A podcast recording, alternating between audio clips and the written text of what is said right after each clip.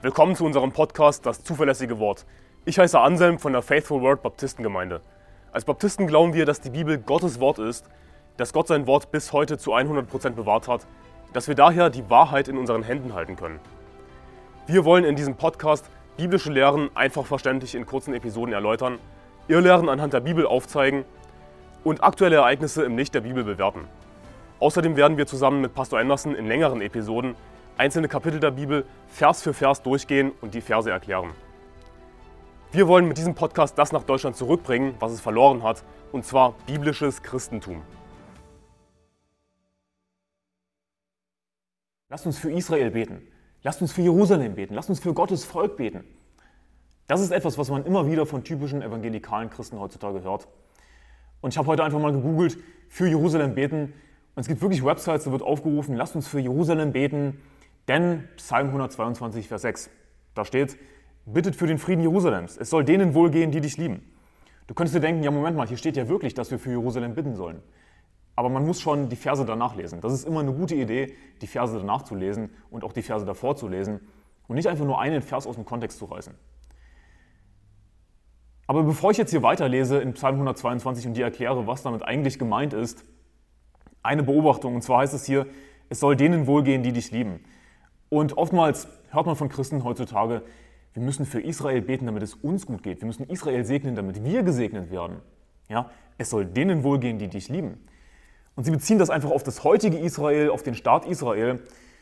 Und sie missbrauchen Verse, wie zum Beispiel 1. Mose Kapitel 12, Vers 1, wo es heißt, der Herr aber hatte zu Abraham gesprochen, geh hinaus aus deinem Land und aus deiner Verwandtschaft und aus dem Haus deines Vaters in das Land, das ich dir zeigen werde. Und ich will dich zu einem großen Volk machen, dich segnen und deinen Namen groß machen und du sollst ein Segen sein. Ich will segnen, die dich segnen und verfluchen, die dich verfluchen, und in dir sollen gesegnet werden alle Geschlechter auf der Erde. Und diese Versen werden missbraucht, um zu lehren, siehst du, wir müssen Israel segnen, wir müssen Jerusalem segnen, wir müssen die Juden segnen. Aber hier ist von nichts davon die Rede. Das ist komplett aus dem Kontext gerissen, völlig, diese Verse werden völlig missbraucht, um etwas zu lehren, was hier gar nicht steht. Hier ist nicht von Israel die Rede.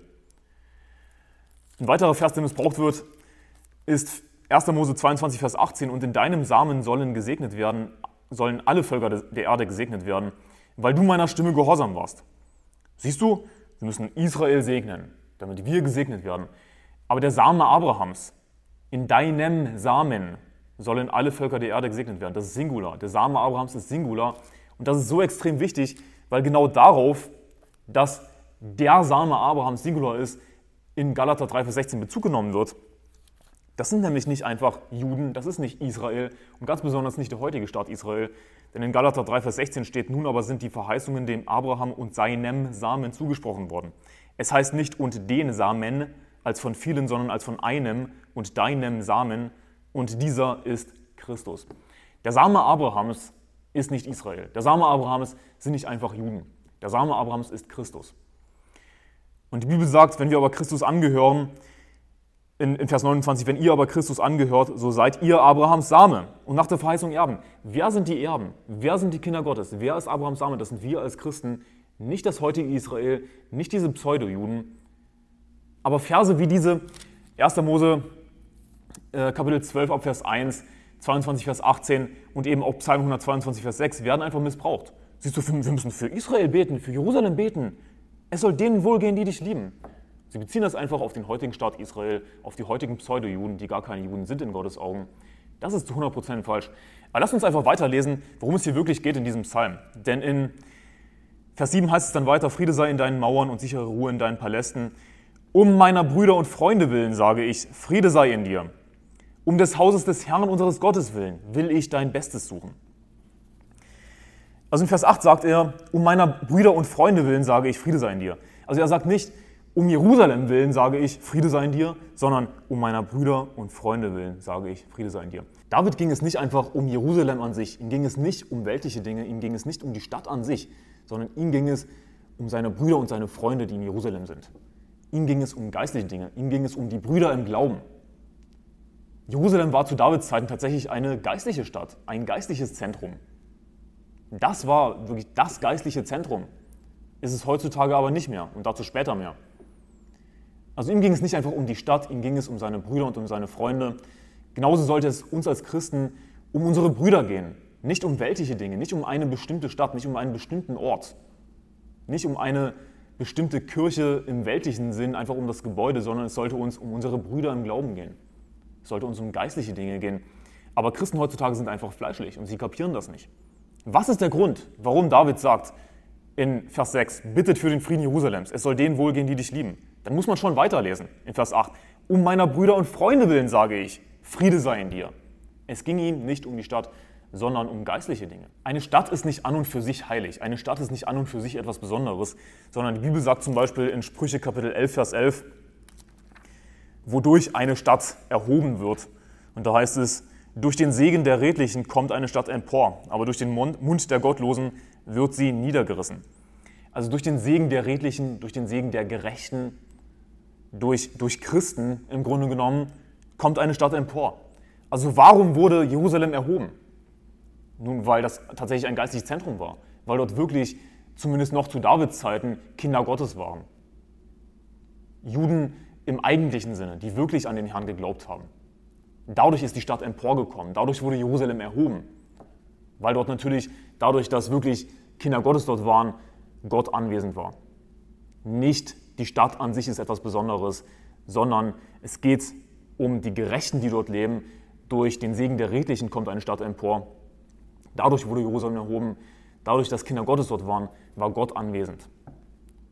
Gott ist nicht einfach anwesend, weil eine Stadt so toll ist, sondern wir sehen, dass Gott Israel verlassen hat, dass er sie dahingegeben hat, dass er Jerusalem der Zerstörung preisgegeben hat.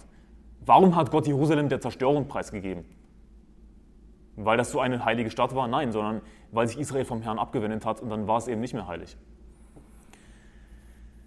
Aber Vers 9 ist wirklich der entscheidende Vers. Da heißt es, um des Hauses des Herrn unseres Gottes willen will ich dein Bestes suchen. Und falls du das noch nicht mitbekommen hast, aber heutzutage ist das Haus des Herrn unseres Gottes nicht mehr in Jerusalem. Überraschung. Sondern was ist stattdessen in Jerusalem? Was, was, was ist stattdessen in Israel? Die Synagoge Satans, laut der Bibel. Nicht Gottes Kinder, nicht wirklich Gottes Haus im eigentlichen biblischen Sinne. Denn was ist Gottes Haus? Gottes Haus, das sind wir als Christen, das ist eine Kirche, das ist eine Versammlung von Gläubigen, Finden wir das in Israel? Finden wir das in Jerusalem? Nein. Die Bibel sagt in Offenbarung Kapitel 3, Vers 9, siehe, ich gebe das solche aus der Synagoge des Satans, die sich Juden nennen und es nicht sind. Siehst du, das sind heute die Juden. Sie nennen sich Juden, aber sie sind es nicht in Gottes Augen. Und es nicht sind, sondern lügen. Siehe, ich will sie dazu bringen, dass sie kommen und vor deinen Füßen niederfallen und erkennen, dass ich dich geliebt habe. Ihr seid meine Kinder. Das sind Pseudo-Juden. Die werde ich vor euch niederfallen lassen. Dieser Vers ist ziemlich extrem. Und wie bezeichnet er Juden heutzutage, diese Pseudo-Juden, die eben nicht an den Herrn Jesus Christus glauben? Das ist die Synagoge des Satans. Überraschung, das Haus des Herrn unseres Gottes, Psalm 122, Vers 9, ist nicht mehr in Jerusalem. Dort ist die Synagoge Satans. Ja? Nicht das Haus des Herrn unseres Gottes. Schon lange nicht mehr. Denn im Neuen Testament haben wir sowieso keinen Tempel. Überraschung. Und der Tempel, den die bauen, bauen werden, die Juden, da wird sich der Antichrist reinsetzen. Da wird sich ihr Messias reinsetzen, der Antichrist. Denn sie glauben nicht an Jesus Christus. Aber in Offenbarung Kapitel 11, Vers 8 heißt es außerdem, wenn wir wirklich wissen wollen, was Gott denkt über Jerusalem, dann sollten wir natürlich die Bibel fragen. Aber Jerusalem ist doch die heilige Stadt. Israel ist doch heilig. Nein, ist es nicht. Die Bibel sagt in Offenbarung 11, Vers 8, und ihre Leichname werden auf der Straße der großen Stadt liegen, die im geistlichen Sinn Sodom und Ägypten heißt, wo auch unser Herr gekreuzigt worden ist. Wie wird Jerusalem heutzutage wirklich genannt? Was ist Jerusalem in Gottes Augen? Sodom und Ägypten. Ist Jerusalem, die Stadt an sich, wirklich heilig? Geht es wirklich um weltliche Dinge, im Psalm 122, einfach um, eine Stadt? Nein, es geht um geistliche Dinge. Und Jerusalem ist nicht mehr heilig heutzutage. Warum? Weil das Haus des Herrn unseres Gottes dort nicht mehr ist weil dort nicht mehr Kinder Gottes leben, sondern die Synagoge Satans. David war nicht so fleischlich gesinnt wie heutige Christen, die einfach nur auf das Äußere schauen, auf welche Dinge schauen, die einfach dieses, diese heilige Kuh Jerusalem anbeten. Hey, David ging es wirklich um geistliche Dinge. Ihm ging es um seine Brüder und um seine Freunde, mit denen er Gemeinschaft hatte, zum Haus Gottes gegangen ist, das wirklich zu seinen Zeiten noch in Jerusalem war. Heutzutage aber nicht mehr. Sodom und Ägypten. Ich werde nicht für Sodom beten. Ich werde nicht Gebet einlegen für eine Stadt, die Gott selbst als Sodom und Ägypten bezeichnet. Und warum bezeichnet er sie als Sodom und Ägypten? Nun, weil Israel, ganz Israel, nicht nur Jerusalem, sondern ganz Israel erfüllt ist von Perversion, erfüllt ist von Dreck, erfüllt ist von der Synagoge Satans, von Leuten, über die Gott selbst sagt, dass sie Gott nicht gefallen und allen Menschen feindlich gegenüberstehen. Ich meine, das ist kein geistlicher Ort. Das ist nichts, wofür wir beten sollten. Ich meine, ist dir bewusst, dass Gott zu Zeiten Jeremias zum Beispiel gesagt hat, bete nicht für sie. Warum? Weil er sie verworfen hat. Juden heutzutage, die Nation Israel, ist eine Nation von Verworfenen. Natürlich gibt es immer einen winzigen Überrest, aber in Israel ist der Überrest extrem winzig. Es ist nicht so, dass sich Juden gar nicht retten lassen, aber es ist wahrscheinlich, was weiß ich, 0,1 Prozent. Israel als solches ist eine Nation von Verworfenen. Sodom und Ägypten ist nicht der Ort, für den ich beten werde. Gott ist fertig damit. Und besonders wenn wir von Jerusalem sprechen, ist dir bewusst, dass Jerusalem Jebus war, weil dort die Jebusiter gewohnt haben? Das war eine Heidenstadt, die einfach von David erobert wurde. Jerusalem, die Stadt an sich, nochmals, ist nicht heilig. Wodurch wird etwas heilig? Dadurch, dass Gerechte daran wohnen, dadurch, dass Kinder Gottes daran wohnen und dadurch ist eben Gott anwesend. Aber Jerusalem heutzutage ist einfach erfüllt von Ungerechtigkeit, ist erfüllt von der Synagoge Satans. Gott ist dort nicht anwesend. Das ist keine heilige Stadt. Eigentlich können wir Jerusalem genauso wieder als Jebus bezeichnen. Es ist eine Heidenstadt. Heiden wohnen dort. Ja, aber es wohnen doch Juden dort. Ja, richtig, Heiden. Sie glauben nicht an den Herrn Jesus Christus. Es sind Lügner, es sind Antichristen. Das ist kein gerechter Ort. Christen heutzutage sind einfach viel zu fleischlich. Sie wollen einfach ihre heilige Kuh Israel anbeten. Wir sollten stattdessen wie David sein, der ein Mann nach dem Herzen Gottes war. Dem es um geistliche Dinge ging. Dem es wirklich um das Haus des Herrn unseres Gottes ging um des Hauses des Herrn unseres Gottes willen will ich dein Bestes suchen. Herr, ich will das Beste suchen, weil dort das Haus unseres Herrn unseres Gottes ist. Weil ich Gott liebe, weil ich dem Herrn dienen will. Darum geht es mir. Das war Davids Einstellung. Das war das geistliche Zentrum damals, ist es heutzutage aber nicht mehr. Ich werde nicht für Sodom beten. Wir sollten geistliche Dinge im Blick haben, nicht weltliche Dinge. Wir sollten nicht für Sodom beten. Lass uns die Bibel lesen, wirklich glauben, was die Bibel sagt und nicht einfach einen Vers aus dem Kontext reißen und sagen, siehst du, wir müssen für Israel beten. Wirklich? Du willst Israel lieben? Du willst Sodom und Ägypten lieben? Du bist komplett, aus, komplett auf dem falschen Dampfer. Gott liebt Jerusalem nicht. Jerusalem ist wieder eine heidnische Stadt geworden. Ich meine, natürlich wird eines Tages Jesus Christus von Jerusalem aus herrschen und regieren. Aber das ist noch nicht der Fall. Jerusalem heutzutage ist Müll. Israel heutzutage ist Müll. Ist erfüllt von Perversion. Es wird nicht ohne Grund Sodom und Ägypten genannt. Und eine Stadt oder ein, ein Ort allgemein wird nicht heilig, einfach weil heilig, sondern weil Gott dort anwesend ist. Aber Gott ist nicht anwesend in Jerusalem. Gott hat Jerusalem schon längst verlassen. Es ist Sodom und Ägypten in seinen eigenen Augen. Guck mal, mir liegt Deutschland am Herzen. Aber nicht einfach, weil Deutschland, einfach darum. Ich meine, Deutschland ist natürlich eine heidnische Nation. Aber weißt du was? Jerusalem war einst heidnisch, dann war es eine heilige Stadt einige Zeit. Es ging halt immer hin und her. Ich meine, Israel ist immer wieder abgefallen vom Herrn und heutzutage ist es wieder eine heidnische Stadt. es geht nicht um den Ort an sich. Aber guck mal, Deutschland liegt mir am Herzen, weil ich Hoffnung habe für Deutschland, weil wir wirklich Brüder dort haben. Mir geht es um meine Brüder und um meine Freunde, die Seelen gewinnen gehen. Uns sollte es als Christen um das Haus Gottes gehen. Das Haus Gottes im Neuen Testament ist eben die örtliche neutestamentliche Gemeinde. Nicht ein buchstäbliches Haus. Das hat sich natürlich geändert im Neuen Testament. Aber wir können Prinzipien ableiten aus diesem Psalm. Wir sehen, dass es David um geistliche Dinge ging, dass es ihm nicht um Jerusalem an sich ging. Und wenn es uns um einen Ort geht, dann sollte die Motivation nicht einfach reiner Patriotismus sein. Äh, dann sollte unsere Motivation nicht etwas Weltliches sein, dass wir irgendwie ein Land anbeten, einen Ort anbeten.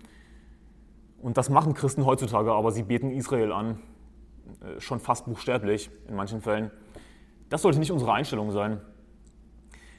Und wie gesagt, wir haben Seelengewinne an Deutschland. Es gibt Hoffnung für Deutschland. Menschen werden gerettet. Ja, darum geht es mir. Und hoffentlich werden wir eines Tages als Deutschland Seelen gewinnen. Hoffentlich wird aus unserer Gruppe eines Tages eine unabhängige Baptistengemeinde. Und ich weiß, das möchte ich zum Schluss sagen, ich weiß, dass es dich da draußen gibt, du geretteter Christ, der du zu faul bist, Seelen gewinnen zu gehen, der du zu faul bist, ein paar Stunden zu fahren. Schande über dich, du solltest dich schämen. Ich muss drei Stunden fahren ich, oder ich muss sechs Stunden fahren. Dann fährst du eben deine sechs Stunden größer. Das wirst du schon schaffen. Das ist nicht so schwer. Einfach ins Auto steigen, fahren. Ich meine, geht es dir wirklich um geistliche Dinge?